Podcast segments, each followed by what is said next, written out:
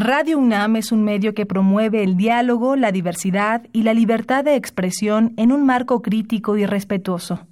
Los comentarios expresados a lo largo de su programación reflejan la opinión de quien los emite, mas no de la radiodifusora.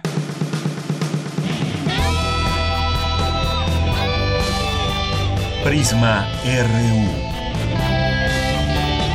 Relatamos al mundo.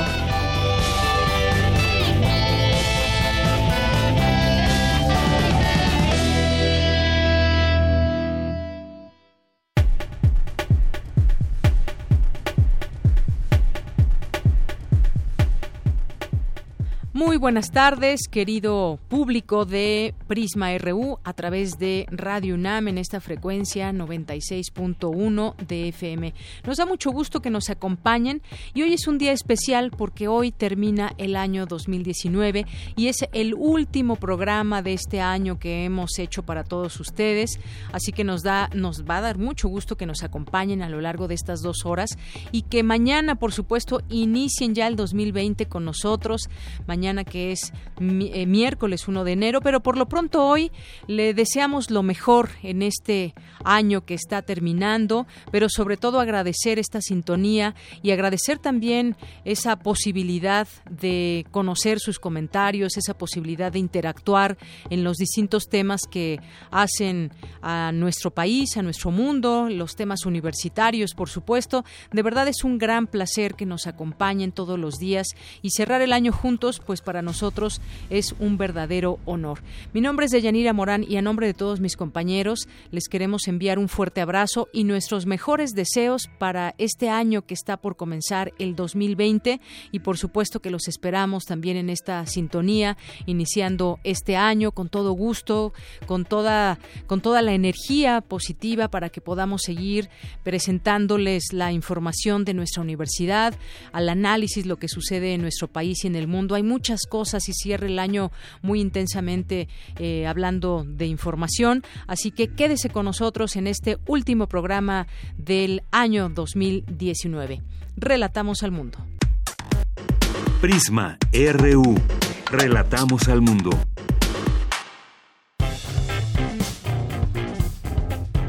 Campus RU. Destaca experto cómo los telescopios robóticos ubicados en San Pedro Mártir han agilizado la investigación astronómica en todo el mundo. Dulce García nos tiene la siguiente información. Deyanira, te saludo con mucho gusto a ti al auditorio de Prisma RU. La zona de la Sierra de San Pedro Mártir es uno de los cuatro mejores lugares de todo el mundo para observar el cielo. Esto debido a que no tiene contaminación lumínica, pues es poca la población que vive en sus alrededores. Y es justo ahí donde el Observatorio Astronómico Nacional cuenta con una gran variedad de telescopios, entre los que muchos son ya robóticos. Durante la conferencia Los robots invaden San Pedro Mártir, el doctor Mauricio Reyes, investigador del Instituto de Astronomía en la sede de Ensenada, explicó cómo fueron evolucionando los telescopios a lo largo de la historia. Los telescopios tradicionalmente, como habían operado, tienen un espejo, aquí el espejo estaría por la parte de acá abajo, viene la luz, choca, se refleja, requieren, o quien está haciendo la observación es una persona es el ojo humano el que está haciendo esas observaciones. En aquella época, de hecho, agarraba el astrónomo y dibujaba lo que estaba observando. Ese no es un telescopio robótico. Entonces ahora se pone un detector que se pone en, la en el punto donde se está formando la imagen del telescopio. El detector típicamente se enfría para que funcione lo mejor posible. Todos estos pasos que les he estado platicando básicamente van en la dirección de que los telescopios pasaron de ser instrumentos basados en el, en el ser humano, ¿sí?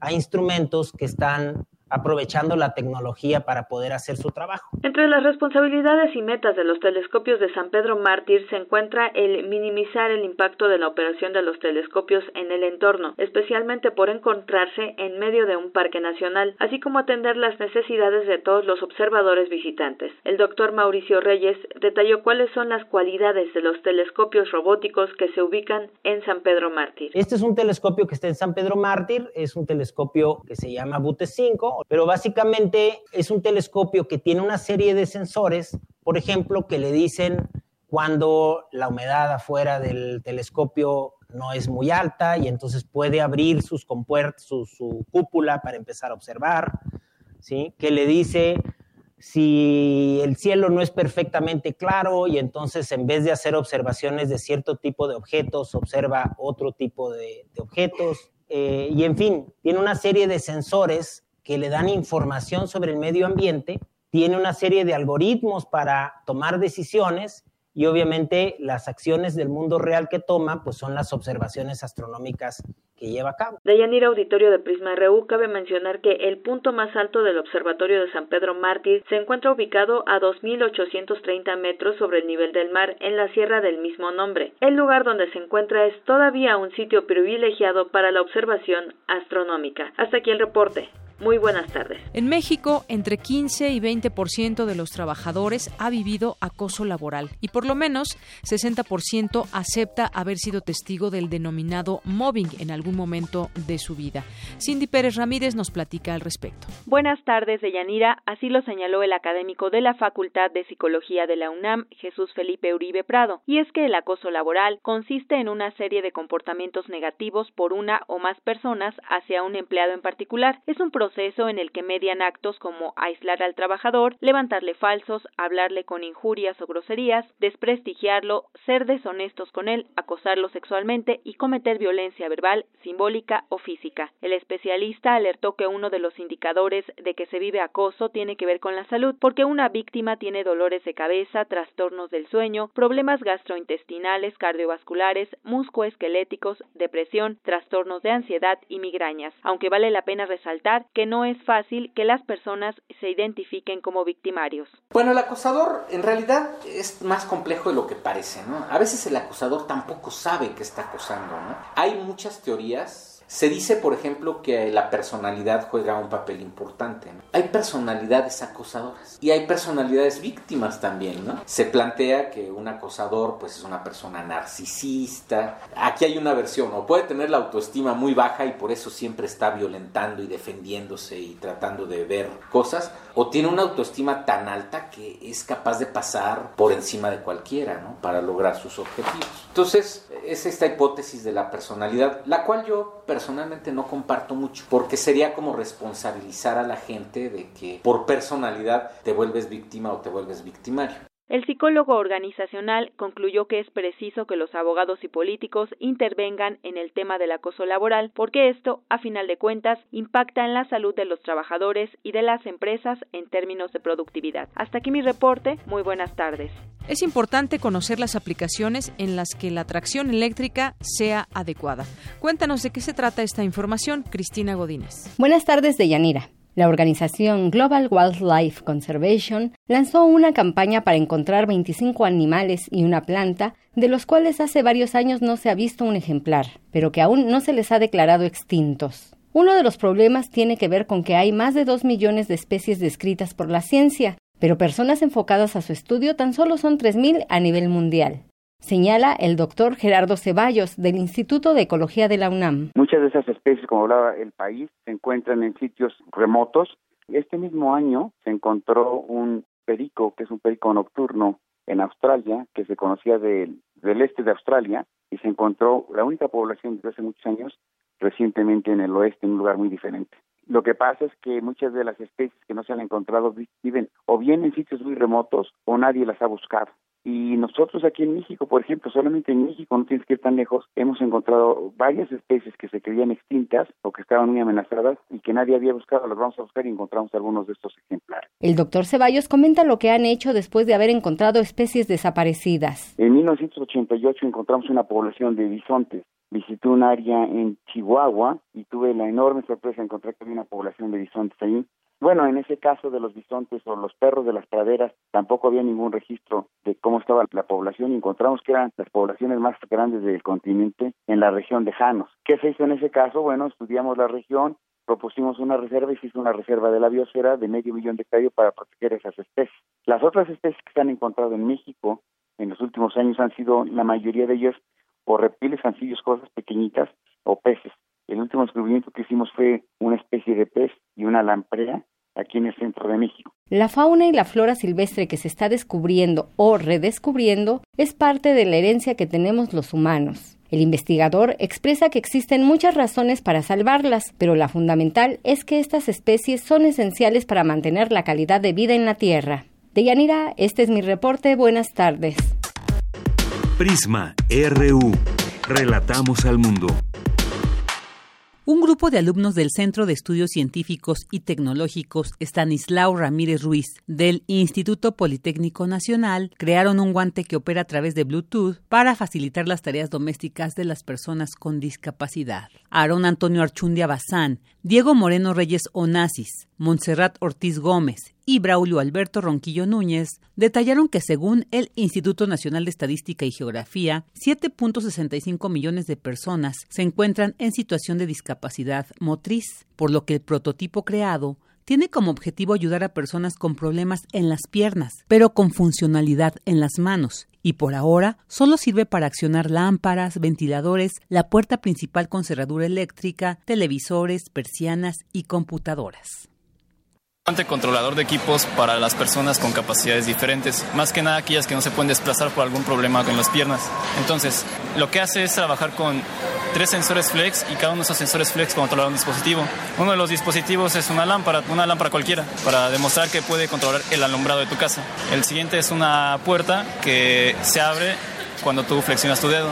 Y el último es un ventilador, que también es un dispositivo que, si bien suena raro que prendas un ventilador, que sería algo sencillo para nosotros, para aquella gente que no se puede desplazar, pues es un martirio ir a prender tu ventilador, o ir a prender tu persiana, o ir a abrir la puerta para tus visitas. Entonces puede ser una puerta para visitas, el alumbrado de tu casa y un ventilador. Los jóvenes politécnicos detallan que el accesorio consta de tres divisores de tensión y tres sensores flex para controlar cada aparato que debe funcionar a 127 voltios o con energía eléctrica. Se usa flexionando los dedos de la mano y el Bluetooth sirve para controlar hasta 10 dispositivos. Asimismo, señalaron que para incrementar el apoyo a las tareas de las personas con capacidades diferentes, esperan añadir módulos Wi-Fi para guardar datos y aplicar el Machine Learning para crear patrones, conocer los gestos que realiza la persona y añadir Internet de las cosas. Hasta aquí la información. Muy buenas tardes. Relatamos al mundo. Relatamos al mundo.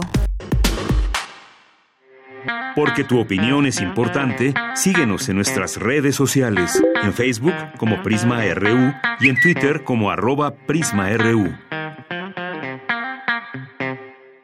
Bueno, pues ya estamos aquí de regreso y vamos a platicar de Facebook porque pues esta es una red social que ha tenido un impacto a nivel internacional. Hay millones de personas en el mundo que le utilizan esta red social, pero ¿cómo funciona aquí en México? En 2011 se sabía que Facebook era la red más popular del mundo y ya hace unos momentos estaba leyendo que eh, Facebook restringe el uso de transmisiones en video de video en vivo por muchas cosas que han sucedido. También utilizamos la redes sociales a veces no para los mejores fines. Y vamos, ya tenemos aquí en la, en la cabina, le agradezco mucho que nos acompañe en este día al maestro Luis Ángel Hurtado Razo, él es académico en la Facultad de Ciencias Políticas y Sociales de la UNAM y es director general de Comunicación Política Aplicada. ¿Qué tal, maestro? ¿Cómo estás? ¿Qué tal, Deyanira? Muy buena tarde. Gracias por estar aquí. Pues platícanos sobre este tema de Facebook. Yo decía que millones de personas usan esta red social, pero ¿para qué la usamos? ¿Cómo la usamos?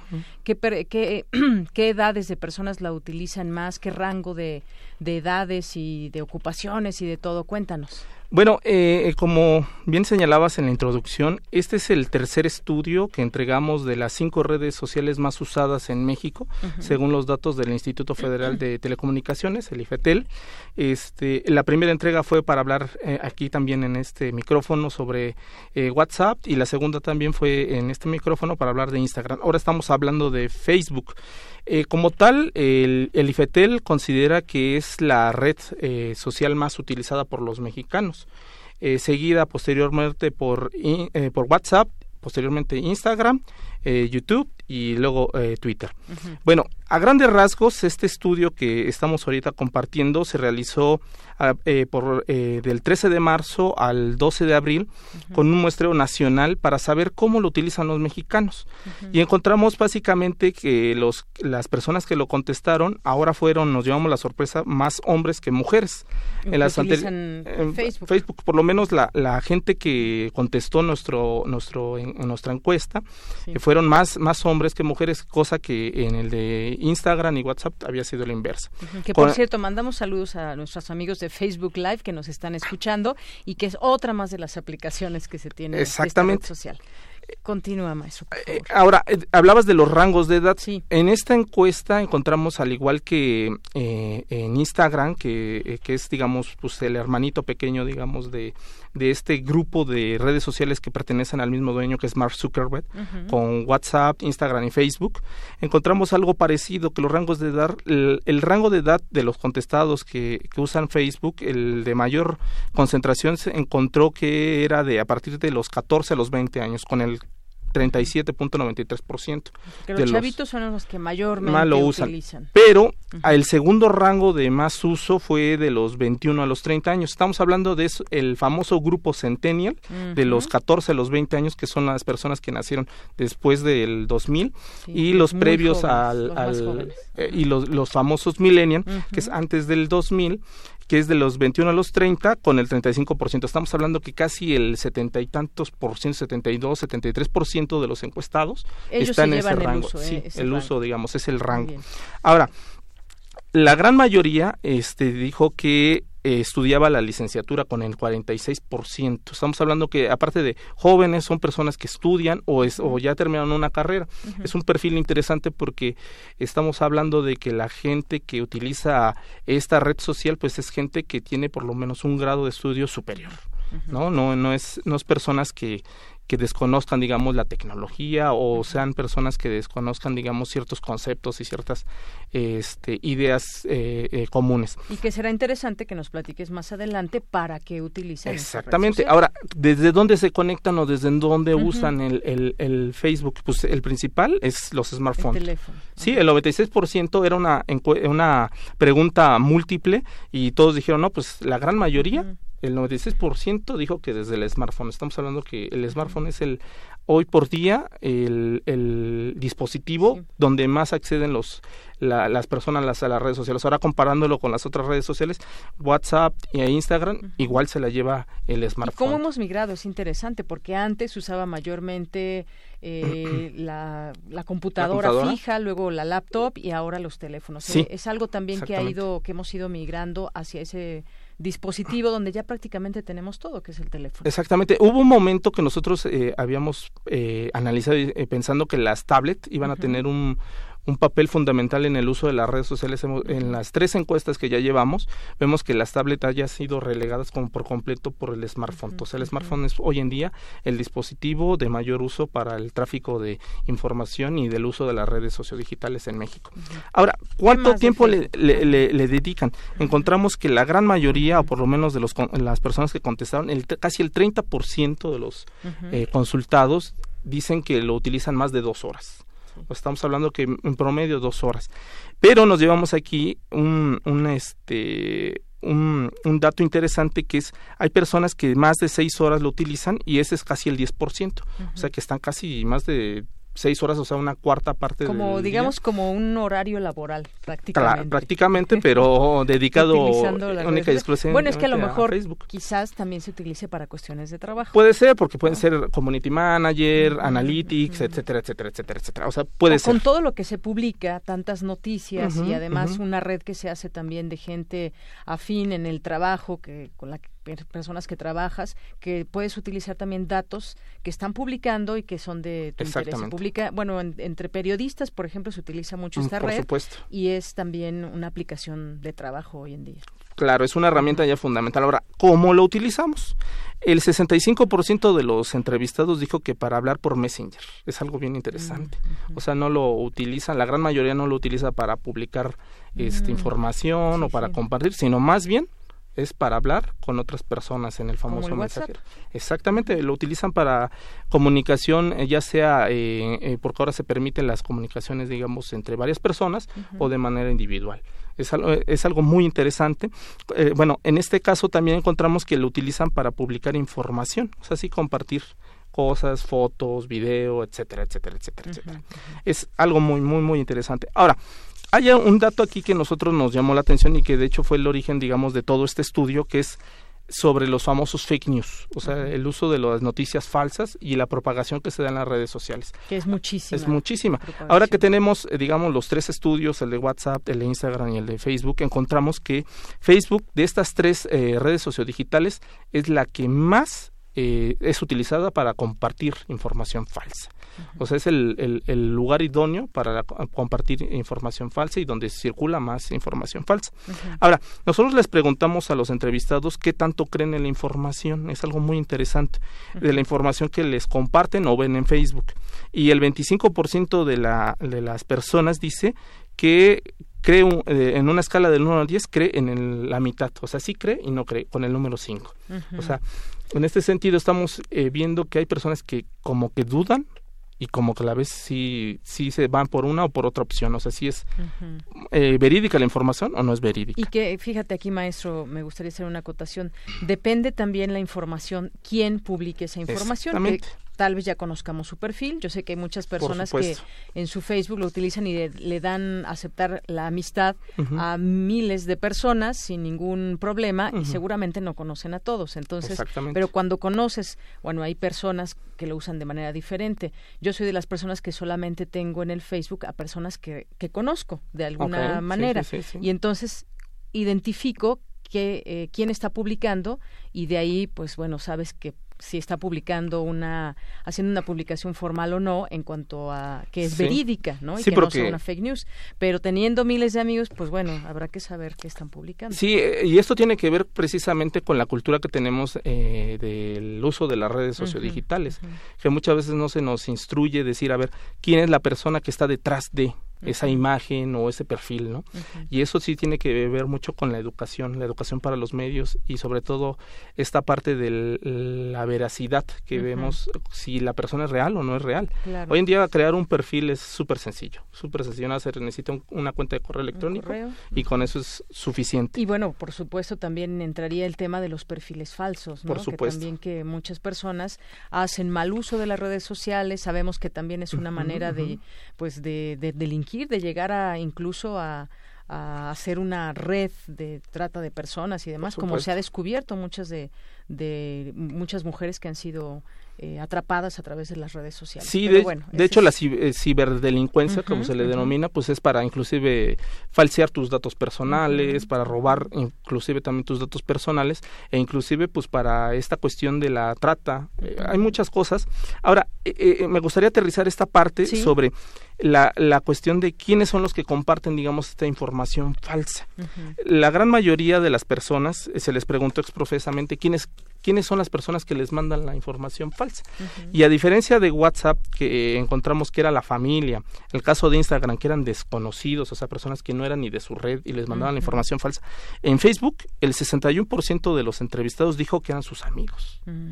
Muy interesante en este sentido. O sea, estamos hablando de personas que. Sus amigos de Facebook. Exactamente, sus amigos de que Facebook. no precisamente son los amigos de la vida. Conocidos, exactamente, pero entonces ya, estamos hablando que es una cuestión de cercanía muy, muy interesante porque porque... O sea, los amigos que sí conocen, no esos amigos que le dieron a aceptar. Exacto. los amigos en, en, ese sentido, y estamos hablando ya de estas tres redes sociales, cómo se maneja, digamos, la, cómo circulan los fake news. O sea, por una parte es el círculo familiar en WhatsApp, en el parte de Instagram, que son completamente desconocidos que te mandan por vía mensaje eh, los mensajes. Y eh, ahora en el caso de Facebook, tus amistades. O sea, estamos eh, en, esa parte, esta red social encontramos que es eh, el manejo de la información falsa viene de personas próximas, o sea, muy próximas a ti. Ahora, también se les preguntó a los entrevistados si saben detectar una fake news. Y es bien interesante que el 73% dijo que sí la sabe detectar. O sea, estamos hablando que las tres, tres cuartas partes de los entrevistados sí dijeron, sí, yo sí sé detectar un, fake news, pero es ahí, algo, ahí contrastamos con, si sabes detectarlo, entonces ¿por qué lo mandas? El 42% de los entrevistados dijo que ha compartido información falsa. O sea, estamos hablando que, digamos, si fuera el 100% y le quitamos, digamos, ese eh, o sea, no es una práctica mal vista desde ese punto de vista de ellos. Sí, la publiqué. ¿Y cuál es la razón? Y lo reconocen. o sea, lo, reconocen abiertamente y muchos de ellos dijeron que no sabían que en su momento era información falsa hasta que se lo hace ver una persona cercana de, de, su círculo, digamos, en Facebook. Pero ahí es, eh, empezamos a contrastar, digamos, esta parte de cómo utilizan, digamos, o cómo circula la, información falsa en esta red sociodigital. Ahora, otra cuestión y, que sí quisiera destacar es la cuestión de que la información este, que circula en, en Facebook, su gran mayoría la gran mayoría se, se centra en la parte de qué tipo de cosas comparten, imágenes, videos, etcétera, etcétera. Encontramos que la gran mayoría comparte imágenes, con un 43%. O sea, es, muy visual esta, esta red ¿sí? social. A partir de los cambios que tuvo, digamos, los algoritmos Facebook hace como unos tres años aproximadamente, donde inclusive tus palabras se volvían imagen, este, estamos viendo que la, los usuarios consumen esta, esta información visualmente. No, no, no, no dedican más tiempo, digamos, a leer o a escuchar o a ver. Claro, tal vez muchos se identifiquen. Cuando ven un Facebook que es pura letra, letras, letras, letras, letras, palabras, le pasan a la siguiente e incluso se siguen alguno que tiene imagen, la abren y les gusta más. Es más visual. Es más, visual. Entonces vemos ahora el, el poder que tiene, digamos, el, la imagen y por ello, pues, eh, vemos el, factor de los memes, ¿no? Que también juega un papel muy importante y tiene que ver con esta cuestión de la sátira política, la sátira este de carácter de la que sea, pero es esta cuestión de, de la crítica en un modo de risa y humor. Así es. Y maestro, también sería interesante en algún momento saber de este rango de edades que nos has dicho, cómo utilizan Facebook, qué tanto tiempo, quiénes son los que más, que son los jóvenes, vemos que este es el grupo que más utiliza esta red social, quienes no utilizan Facebook también en esos rangos de, eh, de edad, o quiénes son los que pues no tienen un perfil. No me refiero a quienes menos lo usan, sino quienes deciden no, abrir un perfil de Facebook. Mira, dentro de las preguntas que hicimos, que fueron alrededor de 90, fue un cuestionario muy amplio porque la, red la red social más grande, porque es la más antigua este, de las existentes, eh, eh, nosotros decidimos hacer un cuestionario de 90 preguntas porque precisamente tiene tantas aplicaciones este, esta red social, inclusive de ventas, este, de transmisión en vivo, hoy en día pues hasta para conocer citas, parejas, etcétera, etcétera. Y una de las preguntas era, eh, del, que era la segunda pregunta de este cuestionario, era si utilizaban eh, Facebook o no. El 99% dijo que sí lo utilizaba. El 1% dijo que no, no, no le gustaba esta red social o no lo utilizaba. Estamos hablando de un rango, o sea, de cada 100 entrevistados, uno dijo que no lo utilizaba. En ese sentido, estamos hablando que tiene una penetración impresionante Facebook, a diferencia de WhatsApp, e Instagram, que en Instagram encontramos que de los 100 entrevistados, cuatro dijeron que, que no lo utilizaban. En el caso de WhatsApp era tres. Estamos hablando que Facebook, casi el 100% de los entrevistados utilizaba esta red sociodigital. Muy bien. Bueno, pues ¿y qué uso, qué uso le dan todos ustedes que nos están viendo a través de Facebook Live? ¿Qué tipo de usos le dan a Facebook? Porque también puede variar ahí, maestro, la, eh, los usos que se le dé. Y también, eh, pues van habiendo cambios. Cuando inició Facebook no había transmisiones en vivo, no había una serie de cosas, no había el, mens el pues el, mes, el mensajero, eh, en fin, ha ido cambiando, ha ido modernizándose y hay incluso hay situaciones, declaraciones donde uno de los Hughes se apellida, que inició esta red social con Mark Zuckerberg, ha señalado también que tiene que dividirse, que tiene que pasar algo en Facebook porque está recopilando muchísimos datos y ha sido, eh, no es infalible el hecho de que puedan entrar y se puedan acceder a los datos personales de millones de personas. Y bueno, lo que está viendo ahora, hemos visto desafortunadamente un uso que se le da negativo, que puede ser incluso una transmisión violenta, lo vimos con los hechos de Nueva Zelanda, y hoy justamente se publicó que cualquier persona que viole las reglas relativas a los contenidos será suspendido desde la primera infracción e incluso hasta 30 días que le bloqueen el Facebook Live, por ejemplo. Sí, Son medidas paliativas, digamos, para lo que hemos... Eh, como es una red tan grande y como la cuestión de diversificar, digamos, la oferta, ya lo bien lo señalaba en el sentido de que inició como una red para compartir nada más información y hacer pares, digamos, en esta parte. Ahora ya es transmisión, este, eh, eh, platicar en Messenger, compartir fotos, etcétera. O sea, es una red inmensamente grande pero como tal tiene toda esta parte negativa. Recordemos que en el 2016 eh, uno de los grandes eh, recursos que presentaron en el Congreso de Estados Unidos fue que el uso de las famosas noticias falsas y de la filtración de, de, datos personales por parte de los usuarios de Facebook en la campaña de Donald Trump. Sí. Eh, ahora, en el caso de México, no olvidemos el caso de cultura colectiva, que apenas se filtró que ellos tenían una base de datos inmensa a partir de sus eh, la recopilación de eh, información que ellos compartían en, en redes sociales y que ellos atesoraban esos datos personales. Y lo peor del caso es que, aparte de que los atesoraban, los tenían en un servidor que era público. O sea, cualquiera podía acceder a ese servidor y a partir de eso hacer, no sabemos qué uso le podría dar. O sea, es una cuestión aquí todavía de, se debate la privacidad o la intimidad de los los usuarios y de la, eh, la parte del uso de los datos personales todavía no queda muy claro y por ello las políticas que hoy Facebook y Mark Zuckerberg están teniendo, digamos, en el uso, ya lo decías bien, de la transmisión en vivo de este, este atentado que se dio en Nueva Zelanda y que decidieron transmitirla cuando eh, estaban las, sus políticas que ese tipo de situaciones es completamente violenta los usos o el reglamento de Facebook Live. Así es. Y bueno, pues sabemos que la aplicación WhatsApp eh, es propiedad de Facebook. Ahí también tienen pues una relación completamente estrecha. Y pues finalmente también como aquí lo hemos platicado en algún momento, toda esta información que publicamos, que publicamos está en manos de alguien. No es una información privada, es una información que nosotros muchas veces exhibimos a nuestros, a nuestros amigos, lo digo así, a nuestros amigos de Facebook, pero que se puede propagar de manera pública pública y cualquiera si no utilizamos correctamente ese tema de la privacidad, si es que así lo deseamos, porque es una opción, no precisamente tiene que ser así. Mucha gente, eh, entre más lo vean las personas, mejor. Y hay otras que tienen estas, aplican justamente estas herramientas de privacidad que nos ofrece eh, Facebook, que además es una red maestro súper atractiva. Por supuesto, mira, en el cuestión de la privacidad te voy a decir lo que le digo a mis alumnos de la Facultad de Ciencias Políticas de la UNAM. Este, las redes sociales, como su nombre le dice, son sociales, no son privadas, son públicas. Al momento que tú subes un mensaje, tú ya no sabes en manos de quién está esa información. O sea, desde ese, esa parte hay que ser conscientes, aunque tú le pongas miles de candados que te ofrece la, cualquier red sociodigital, eh, al momento que tú lo haces público, dejó de ser privado y se vuelve del conocimiento de todos.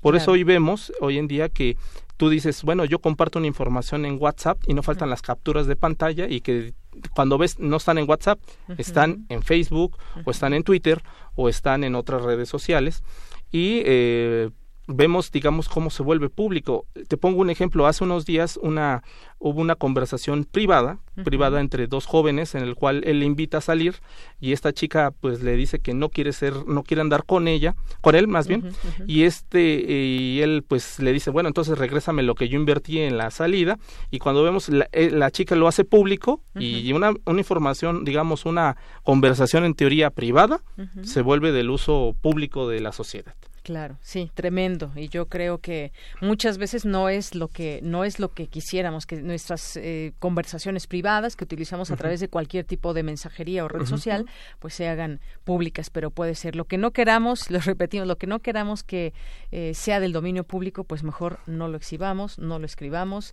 y no lo postemos. Yo soy de esa idea, en ese sentido. Muy bien, pues muchísimas gracias, maestro Luis Ángel Hurtado Razo, académico de la Facultad de Ciencias Políticas y Sociales de la UNAM y director general de Comunicación Política Aplicada. Pues para eventual otro eventual estudio, pues aquí estamos para darlo a conocer. Nosotros eh, eh, con gusto vendríamos a platicar sobre el siguiente estudio que es Twitter. Twitter también, muy interesante esa red social. Claro que pues muchísimas gracias, maestro, y gracias a todos nuestros amigos que nos están escuchando y que nos están también viendo a través de Facebook Live. Continuamos.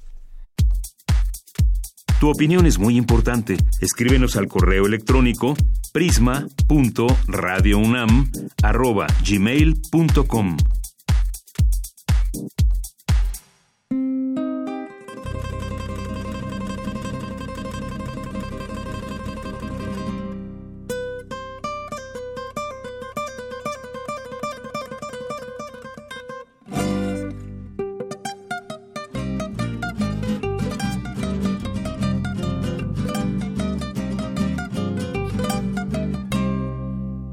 Entrale negra bonita. Vente conmigo a bailar, entrale negra bonita, vente conmigo a bailar. Esta alegre chilenita que te vengo a dedicar, pero cuida tu boquita, no te la vaya a besar, pero ándale chiquita, que te quiero mamacita, ándale preciosa, cachetes color de rosa.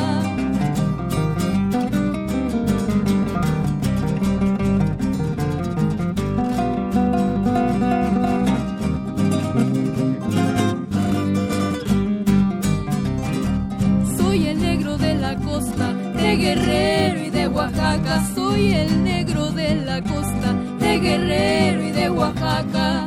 No me enseñen a matar, porque sé cómo se mata y en el agua se la sale sin que se moje la reata. Pero ándale chiquita, que te quiero mamacita. Ándale preciosa, cachetes color de rosa.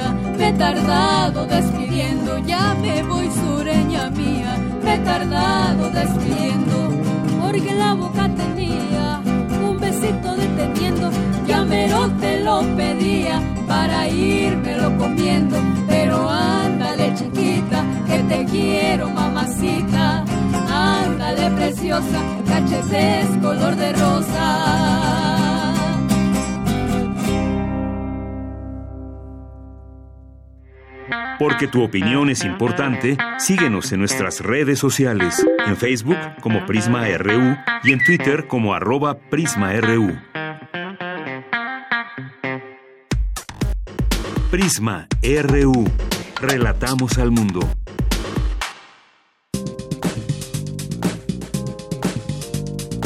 Cultura RU. Seguimos en este programa de Prisma RU. Muchísimas gracias a todos los que nos escuchan. Esta tarde seguimos recordando parte de lo que vivimos en este 2019. Estamos en la recta final de este año y no nos podíamos ir sin recordar a los escritores que compartieron su experiencia en este espacio. Escucharemos a Gustavo Rodríguez. Él es un escritor y comunicador peruano y bueno, ha publicado varias novelas y él nos platicó de su último trabajo literario, Madrugada. Vamos a escuchar esta entrevista que se transmitió el 2 de septiembre del 2019.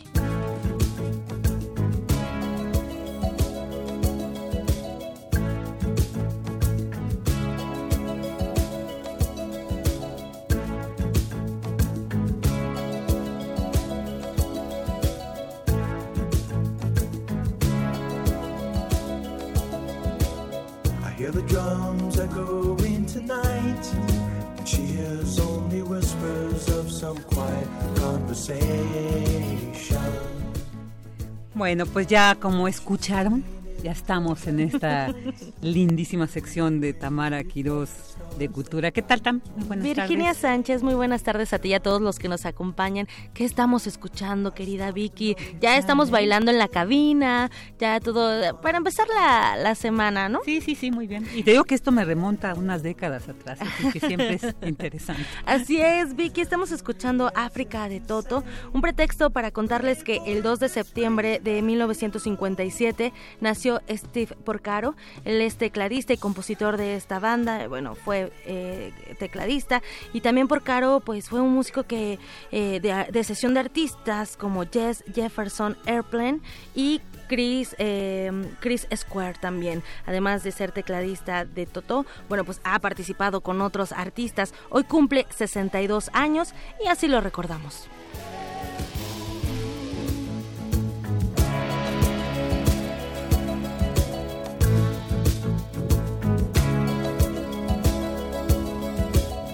Wild dogs cry out in the night as they grow restless, longing for some solitary company.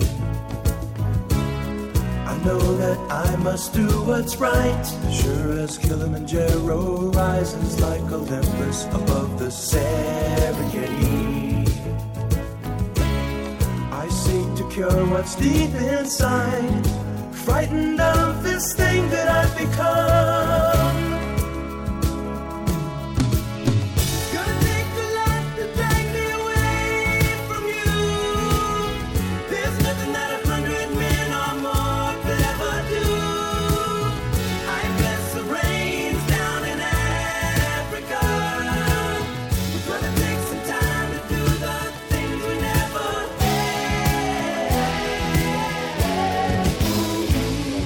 ¿Cuántos años te regresaste, querida Vicky? Unos 30, sí.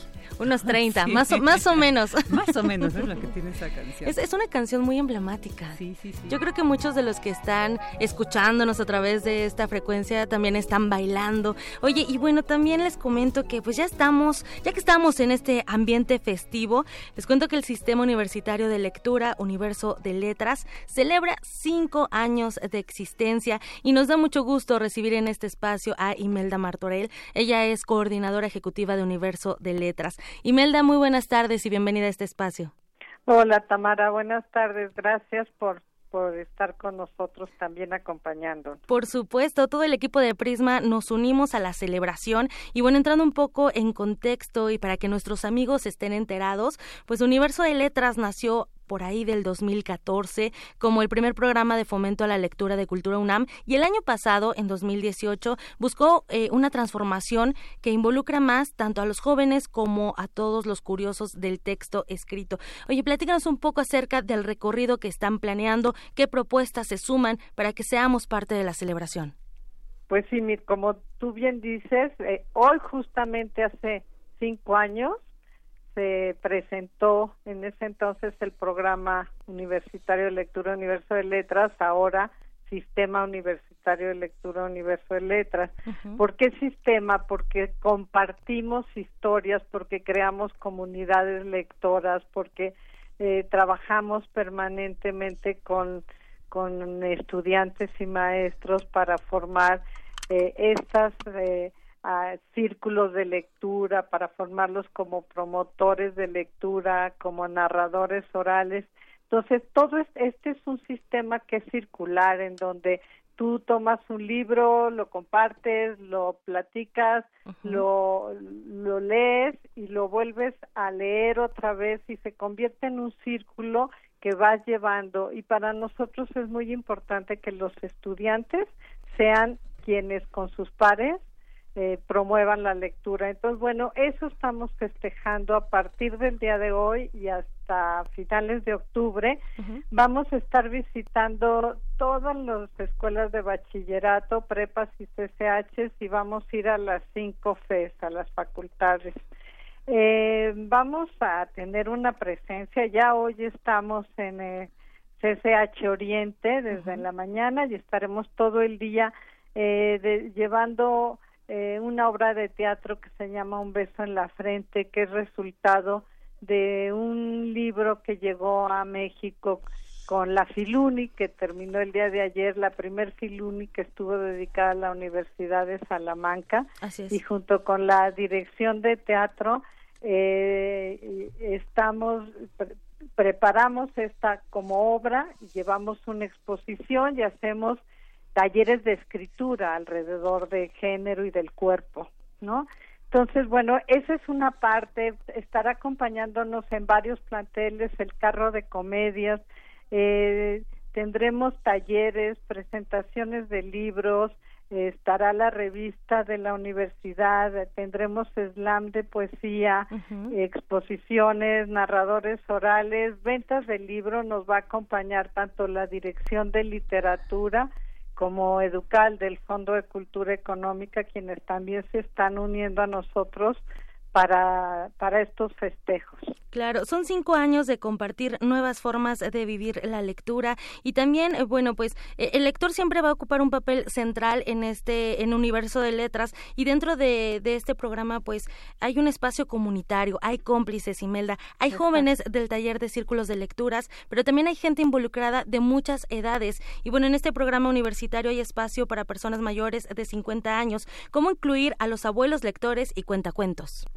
Pues a los abuelos lectores tenemos el programa justo que se llama Abuelos Lectores y Cuentacuentos, en donde capacitamos a los abuelos, hay dos cursos al año y los formamos como lectores y como narradores y después los invitamos a leer a diferentes espacios donde nos invitan a que ellos mismos vayan y compartan las historias, pero también es una manera de, de, de insertarlos nuevamente a la sociedad.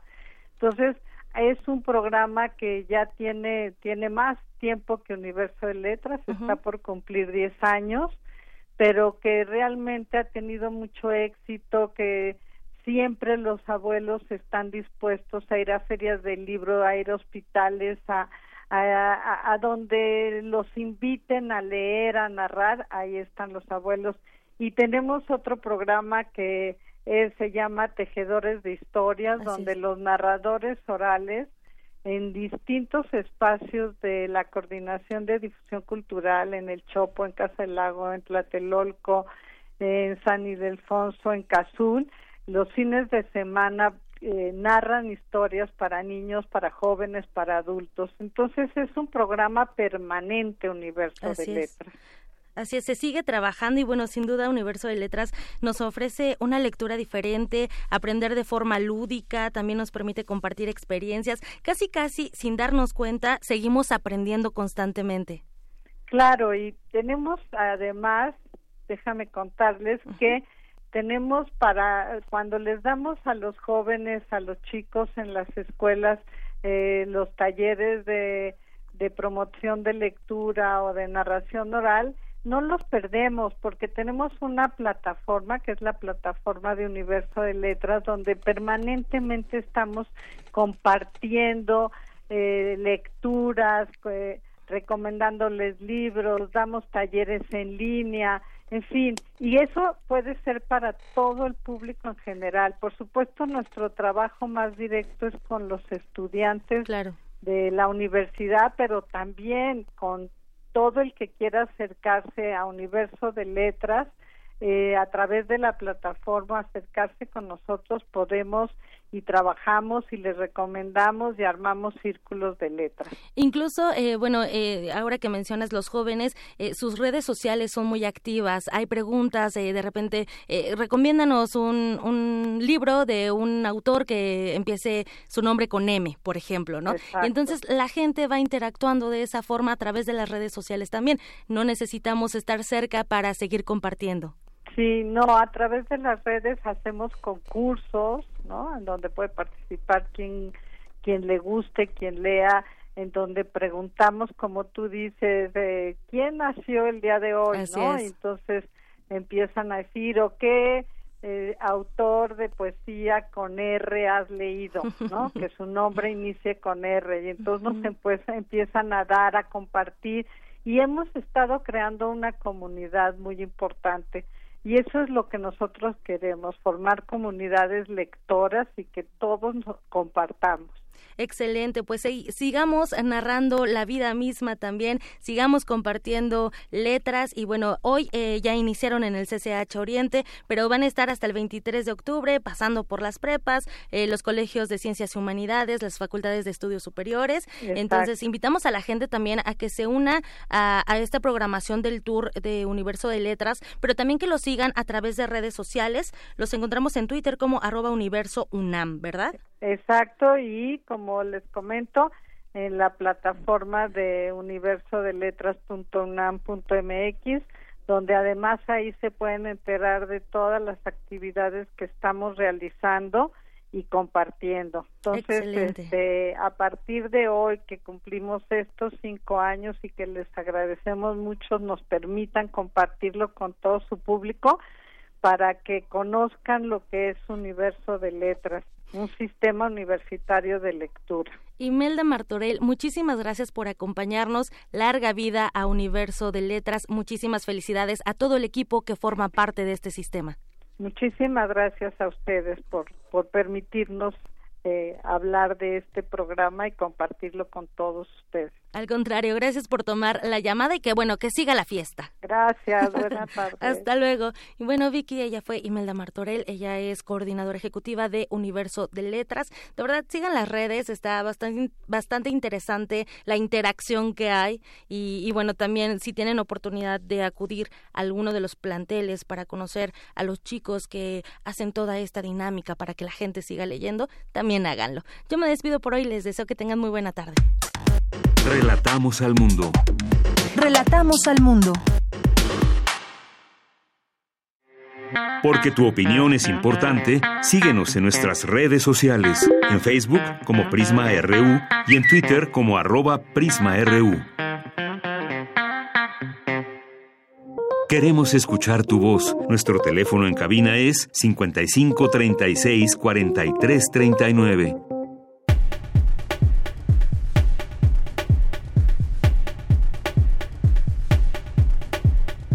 Señala experto que América Latina es la única región del mundo en la actualidad que ha dado movimientos sociales con resultados certeros. De esto nos platica Dulce García. Al ofrecer la conferencia magistral Revolución Ciudadana y la Era del Pueblo, el líder del movimiento de Francia insumisa, Jean-Luc Mélenchon, señaló que es mentira que solo los países en desarrollo atraviesen por abusos de poder y dijo que Francia, por ejemplo, ha sido denunciada por la ONU por su violencia y su brutalidad policíaca en el periodo de los chalecos amarillos. O por la Corte de Justicia de Europa. Entonces nosotros tenemos que tener eh, los ojos abiertos, ¿eh? no pensar que siempre la violencia policial, judicial, los abusos de autoridad son reservados a los pueblos subdesarrollados, los indígenas folclóricos de América del Sur, como los piensa tantos de los comentadores arrogantes de Europa, que son incapaces de comprender que en, este momento tan particular de la civilización humana, el momento en cual vamos a confrontarnos a una crisis mayor de la civilización, no solamente, pero como consecuencia, la crisis de un modo de producción, de intercambio y de consumo.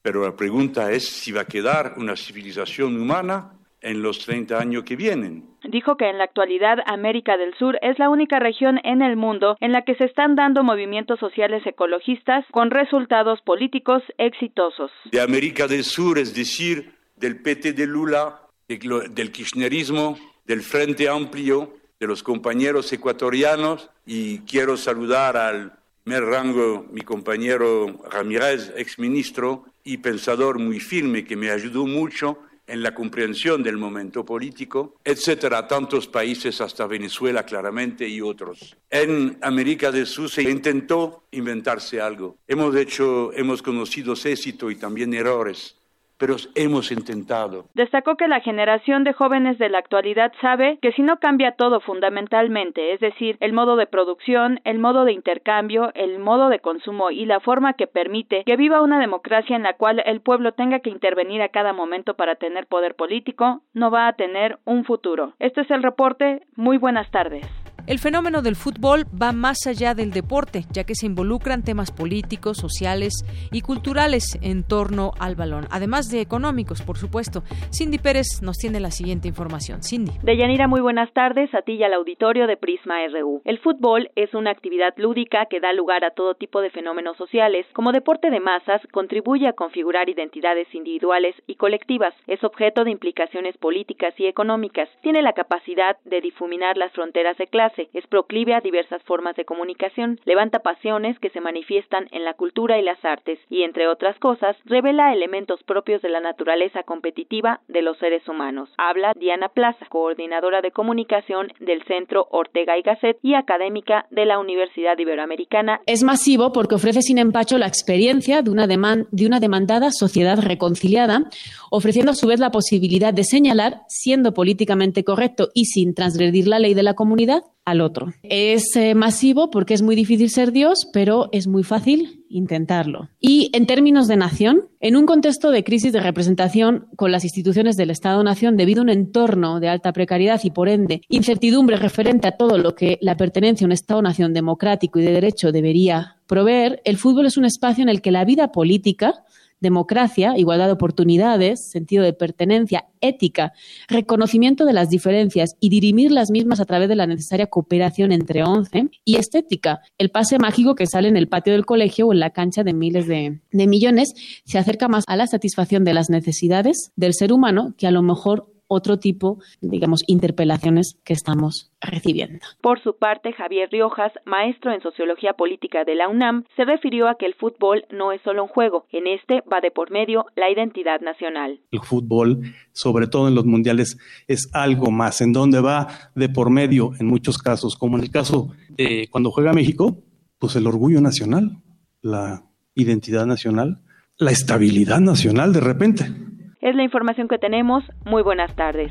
En México, el consumo de leche es muy baja, alerta investigadora. ¿Cuáles son las consecuencias? Cristina Godínez nos tiene la información. De Yanira Auditorio de Prisma RU, la Organización de las Naciones Unidas para la Alimentación y la Agricultura considera que una dieta saludable debe incluir medio litro de leche al día. No obstante, en México la ingesta per cápita es de 350 mililitros y en el caso de las mujeres no alcanza los 200 mililitros. Lo anterior contrasta con el consumo de bebidas azucaradas como jugos procesados que es superior. Pues de acuerdo con datos del sector salud, del consumo mensual de bebidas, el 20% corresponde a agua, el 36% a leche y el 44% a refrescos. Amelia Farrés González Arabia, de la Facultad de Química de la UNAM, explica que la leche es rica en proteínas, vitaminas y calcio, por lo que debe estar presente en la alimentación del individuo en todas las etapas de crecimiento. Los niños pequeños con esa dosis prácticamente satisfacen la necesidad de proteína diaria. En cambio, una persona, por ejemplo, una mujer premenopáusica, pues requiere de una dosis más grande, requeriría de tres raciones de leche al día para satisfacer sobre todo las necesidades de calcio. Es más crítica, por ejemplo, la pubertad y la adolescencia, donde se está formando y creciendo el esqueleto y el, en general el sistema musculoesquelético. Y en el caso de los adultos mayores cambia porque se requiere, pero eh, el propósito es diferente, es básicamente satisfacer la masa muscular que se pierde y desde luego la salud del sistema musculoesquelético. Existen diversos mitos en torno al consumo de leche, como su supuesta relación con la obesidad. En este sentido, la investigadora advierte que con moderación la ingesta de leche evita el sobrepeso, ya que contiene sustancias que lo previenen. Lo que sí es una realidad es que algunas personas presentan intolerancia a la lactosa. La naturaleza diseñó la leche para ser un alimento para crías. Por lo tanto, más o menos hacia la adolescencia se presenta un fenómeno bastante generalizado. El gene que codifica para la enzima que corta la lactosa en glucosa y galactosa se pierde. Entonces puede haber problemas. Sin embargo, esta respuesta es muy personal. Entonces se pueden sustituir la leche fluida, por ejemplo, con yogur, que va a presentar otro tipo de ventajas, como la actividad que en muchos casos de probióticos de los microorganismos que fermentan la leche y forman el yogur. O si tomas queso, por ejemplo, vas a encontrar las proteínas y el calcio y el fósforo mucho más concentrados que en la leche fluida. Entonces, se recomiendan tres raciones, pero puedes alternarlo con cualquier tipo de producto lácteo. Para contar con buenos hábitos alimenticios, la doctora Farrés recomienda investigar la información científica y académica disponible sobre el tema. Este es el reporte Buenas tardes. Tu opinión es muy importante. Escríbenos al correo electrónico prisma.radiounam@gmail.com. Prisma RU. Relatamos al mundo. Porque tu opinión es importante, síguenos en nuestras redes sociales, en Facebook como Prisma RU y en Twitter como arroba PrismaRU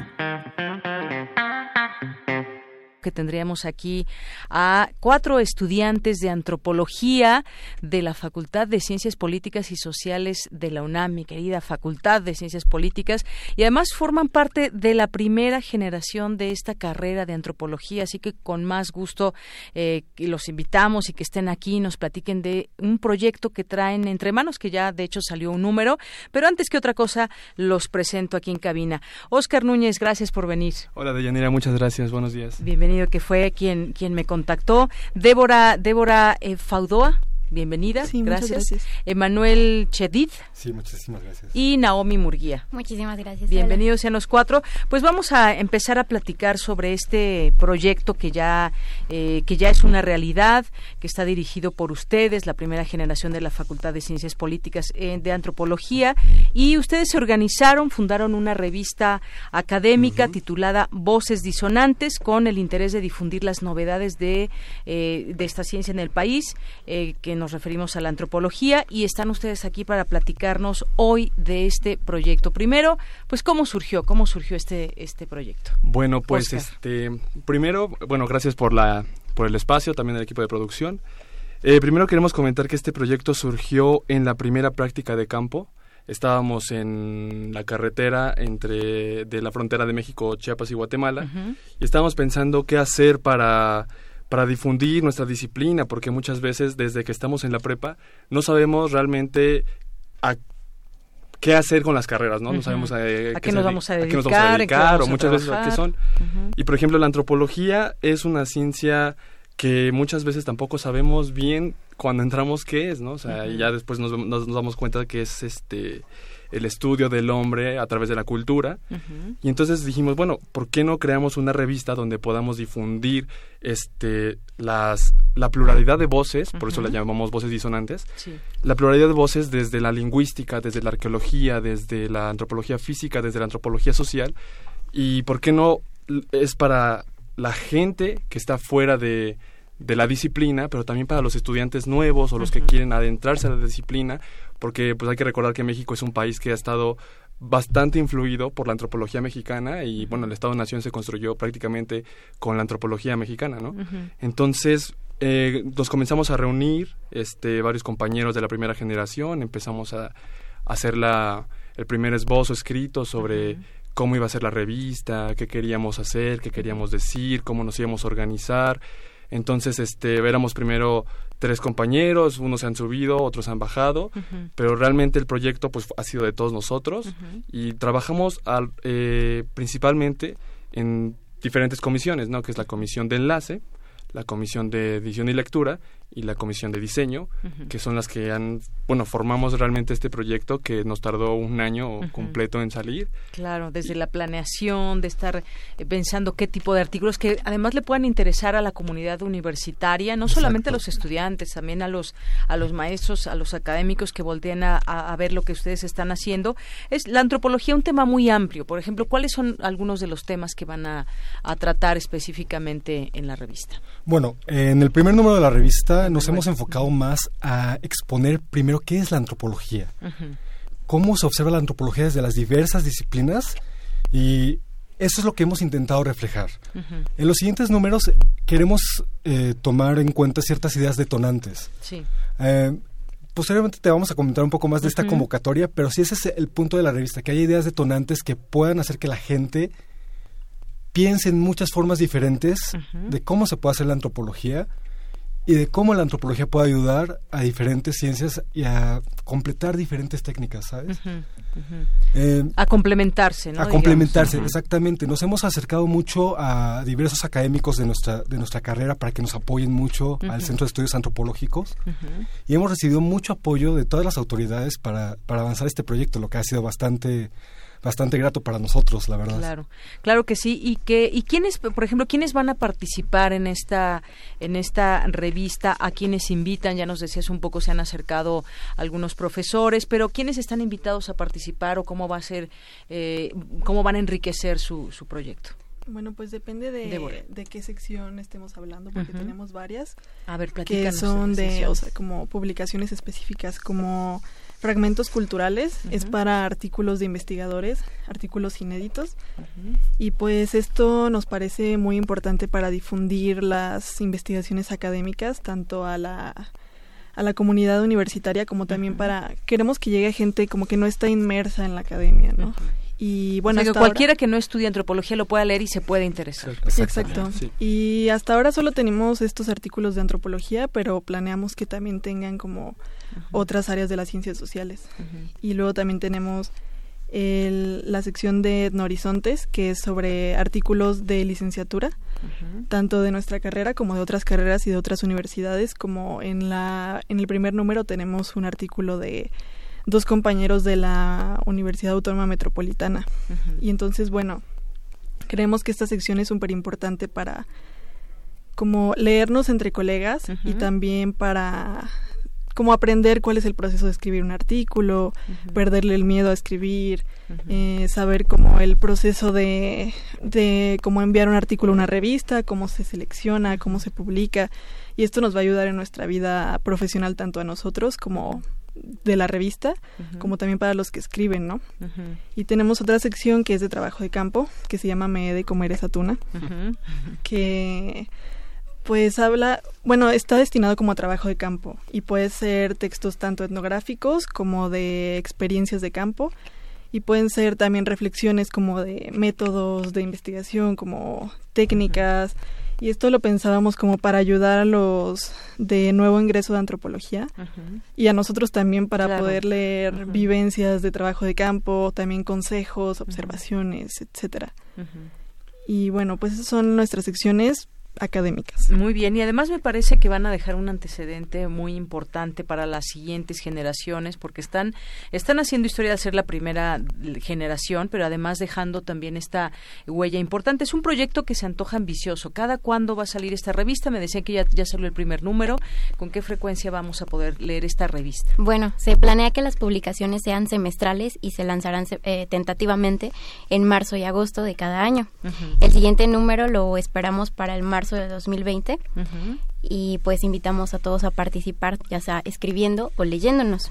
Le, justo estamos tomando la segunda convocatoria como un detonante el rojo para poder escribir desde lo lingüístico, lo sensorial o lo simbólico, pasando también por toda la gama de ideas que se nos desaten. Em, nuestra idea iba a ser como formarnos de una forma hacerlos de una forma creativa y no cerrarnos a una sola idea o línea de investigación. Eh, pueden existir, pueden algunas cosas que damos como ideas, sería como la menstruación, el VIH, el socialismo, sinabrio, para poder darle apertura a cada una de nuestras ramas. Muy bien, ¿y en dónde se puede, quienes nos están escuchando, que ya, ya se han interesado por la revista y dicen, bueno, ¿dónde puedo conseguir un ejemplar? ¿Dónde se puede conseguir? Bueno, bueno La revista es digital y actualmente se encuentra en el link de la página oficial del Centro de Estudios Antropológicos de la Facultad de Ciencias Políticas y Sociales. Dentro de poco planeamos tener un micrositio oficial asociado a la página de la facultad. No, pero en este momento nos pueden seguir en nuestras redes sociales, en Facebook como revista Voces Disonantes FCPIS Antropología o en Twitter como arroba Voces Disonantes, todo en minúsculas y junto, eh, para más información. En Facebook van a encontrar el link directo a la página del CEA para abrir la revista y leerla.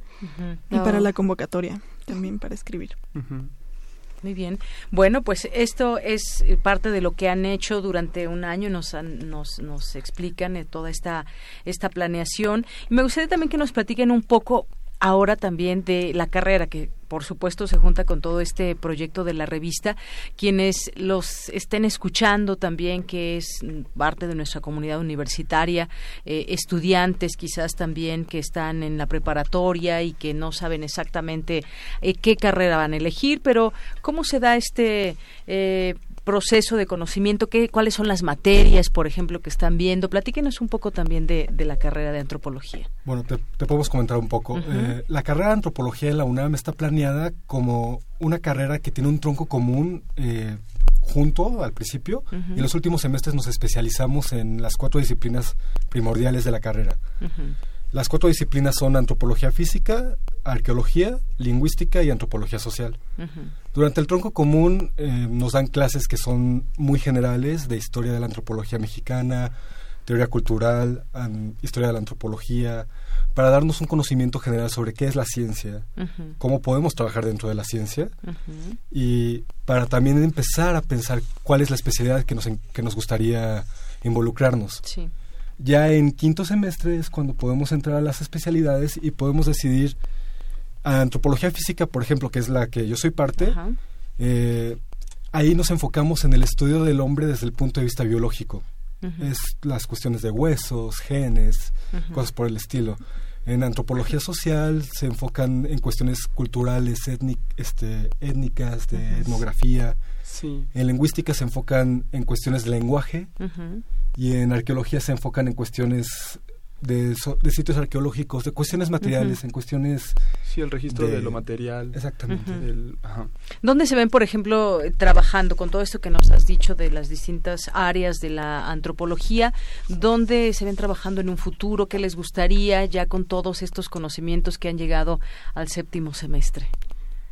Pues bueno, eh, en lo personal... eh, a mí me gustaría también, bueno, adentrarme en la academia, este, seguir, eh, seguir produciendo conocimiento, seguir produciendo este artículos, investigación, que abran también esta, bueno, que se abran a estos cambios nuevos que está teniendo el país, en, muy complejos, este, principalmente, por ejemplo, en la frontera azul, ahorita que están pasando varias cuestiones de migración, de militarización, pero también pues se puede inferir en muchas cuestiones no se puede hacer antropología del estado se puede hacer antropología no está limitado digamos no está limitado políticas públicas.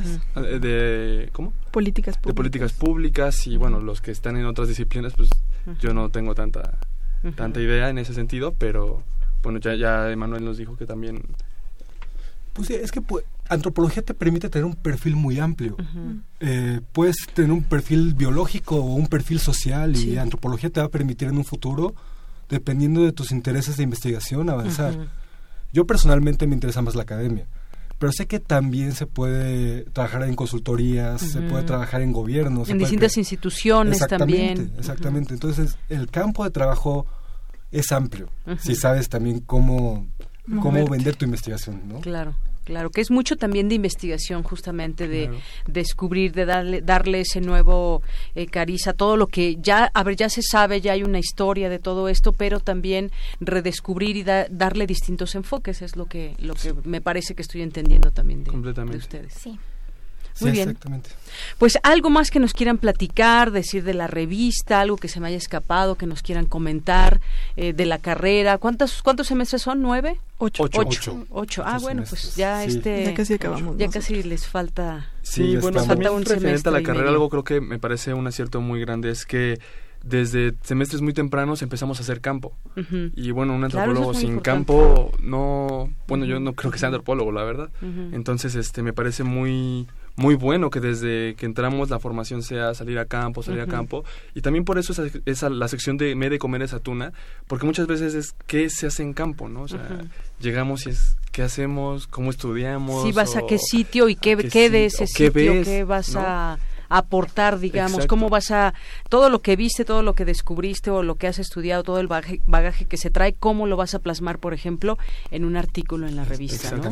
Ese es todo justamente lo que, lo que hace también un antropólogo. Y aparte, hablando de la revista, también queremos comentar que eh, en el siguiente número esperamos ciertas réplicas de los artículos que ya están. Tenemos pensada una sección que se llama Pelea de gallos en Bali. Por un texto clásico de un antropólogo. Exactamente. y eh, en honor a él queremos que esa sección se convierta en una sección de réplica, para que haya un diálogo entre los académicos, entre los estudiantes, y que la revista en verdad se pueda convertir en algo que la comunidad aprecie y que la comunidad eh, encuentre muy ameno muy interesante para entender más la ciencia antropológica. Muy bien, entonces la revista va a ser digital y también se pueden dejar comentarios, se puede de alguna manera interactuar entonces. Sí, exactamente. Sí, con esta sección y también en nuestra página y todo. Y también queríamos decir que tenemos la sección de La venganza de Moctezuma, en donde tenemos, bueno, queremos publicar fotos, cómics, dibujos, como para también hacerla como un carácter más estudiantil y no tan rígido y no nada más textos. También como que unir la disciplina con situaciones más lúdicas tal vez, porque la antropología pues no es nada más como artículo tras artículo, ¿no? También incluye... No es para nada aburrida, digamos. No, tienen fotografías. Tenemos un cómic muy bonito en la revista. Muy bien. Este ¿Por qué no me repiten de nueva cuenta la página un poquito más lento para que quienes nos están escuchando ahorita ya empiecen a meterse y consultarla? Perdón. En Facebook es Revista Voces y Sonantes, guion medio, FCPIS, Antropología. FCPIS, que es Facultad de Ciencias Políticas y, Sociales. antropología. Antropología. Eso, ese link te va a mandar directo a la página oficial del Centro de Estudios Antropológicos de la facultad y ahí viene la revista para poder descargarla por completo. Muy bien. Otra cosa que también me encantaría mencionar es eh, abrir la convocatoria a ilustradores que quieran participar con nosotros en el siguiente número para que la revista siempre tenga este esta idea de cooperación. Ilustradores que, bueno, en todo caso se hace esta convocatoria, como ustedes dicen, y si no, también les va a tocar buscarlos, porque hay algunos que yo creo que pueden hacer un trabajo extraordinario, ¿no? Que ahí los hemos conocido en historietas, en novelas gráficas. Sí, de hecho, si me permites hacer una última observación, lo bueno también de esta revista es que al estar trabajando tan de cerca con la con la, el Centro de Estudios de Antropología, con los profesores, con la coordinación. Hemos tenido, eh, bueno, se han acercado los profesores y nos, han ofrecido divulgación. Entonces ahorita vamos a tener una divulgación en la red MIFA, que es una red de prácticamente donde se congregan todos los colegios de antropología del país para que también los estudiantes de, por así decirlo, de Campeche, de Yucatán, que a lo mejor no tienen estas oportunidades, se enteren de la revista y puedan publicar sus artículos, porque muchas veces también hay, que decir, muchas veces el conocimiento se queda concentrado en estos espacios y lo que nosotros también estamos buscando es abrir, que sea una revista que tenga una perpetuidad, porque también estamos buscando que, por así decirlo, que nosotros saliendo, la revista tenga una continuidad con los estudiantes de abajo y algo que nos está facilitando eso es que estamos liberando también el servicio social por ahí y también los de diseño que se quieran sumar podrían liberar de alguna manera su servicio social este, apoyándonos en las ilustraciones de los artículos. Claro que sí, pues sí, eh, ha sido efectivamente una gran idea este proyecto que esperamos que siga mucho tiempo y que se nutra por otras generaciones, las nuevas generaciones que estarán y que quizás ustedes sean pues ahí los iniciadores y les hagan todo ese trabajo también de, de apoyarlos, de encaminarlos. Y esto que dice es muy importante, Oscar, la divulgación, porque muchas veces se genera ese conocimiento desde laboratorios de la UNAM, desde muchos lugares, desde los cubículos, pero ahí se queda. Entonces, cómo difundirla, pues justamente dando a conocer a todo el mundo que quiera meterse con esta facilidad a Internet y poder conocer estos proyectos emanados desde estudiantes con mucha, eh, con mucha energía y con muchas ganas de, de, de, promover la antropología. Así que muchísimas gracias por venir a los cuatro. Les deseamos mucho éxito y pues ya estaremos consultando este primer número y el que sigue cuando, cuando ya esté, cuando ya se pueda consultar. Muchas gracias. Muchas gracias. Gracias, Oscar Núñez, Débora Faudoa, Emanuel Chedid y Naomi Murguía. Muchas gracias y continuamos. Muchas gracias. Gracias. Tu opinión es muy importante. Escríbenos al correo electrónico prisma.radiounam@gmail.com. Porque tu opinión es importante, síguenos en nuestras redes sociales, en Facebook como Prisma RU y en Twitter como arroba PrismaRU.